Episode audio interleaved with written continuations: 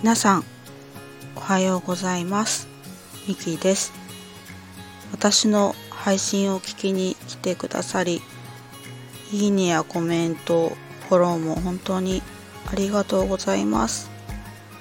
あの前回の配信で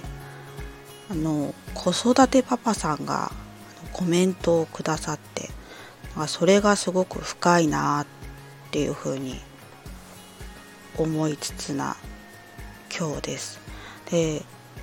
一部抜粋すると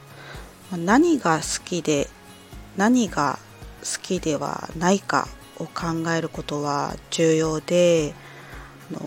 気づこうとする心の持ち方が大切だと思いましたっていうふうに書いてくださってでああそうだなって私も改めて気づいてそう好きを探すことはあの大切だけれども、まあ、好きじゃないことものに気づくのも本当に大切だなっていうふうに思いました。子育てパパさん本当にありがとうございました。今回もどうぞ。よろしくお願いいたします。と今回はですねあのそのコメントをいただいた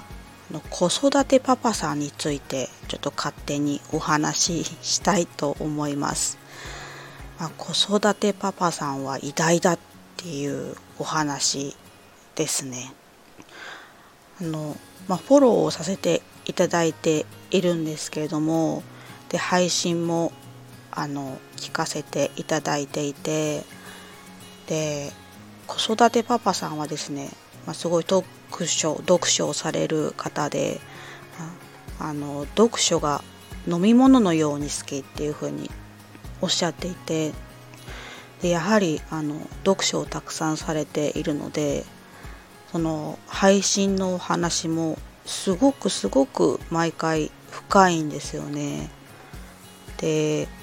私はあの哲学的思考なんかが好きなんですけど実はまあ読書がすごい苦手なんですよね。だからこう配信とかお話ししてることってこう全部自分の中で気づいたこととか考えたことをお話ししているんですけれどもそう。だけども、まあ、子育てパパさんのお話を聞くとなんだか勝手にですね本をあの読んだ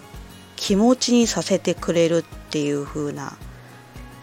感じになるんですよね。そう。だからすごいありがたいなっていつも思っております。あとですね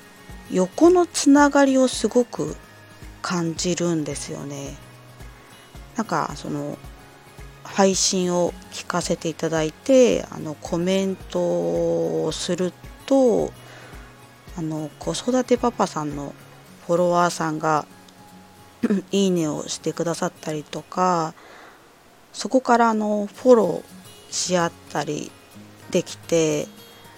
いやなんかすごい素敵なことだなっていうふうに思っています。そう。なのでいろんなことをまとめるとやっぱり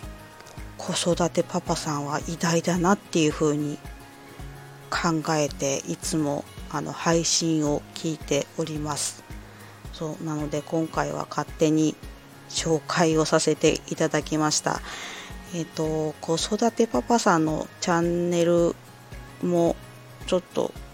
あの説明欄に貼り付けられればなと思います。以上ですね。今回はあの子育てパパさんは偉大だっていうお話をしました。最後までお話を聞いてくださり本当にありがとうございました。今日はなんだかですね朝から曇っていまして昨日は確かすごく暖かかったはずなのに今日天気予報を見たら最高気温が9度ってなっててえーみたいなすごいびっくりしているんですけれどもやっぱりねあの暖かい日と寒い日がこう差が激しいので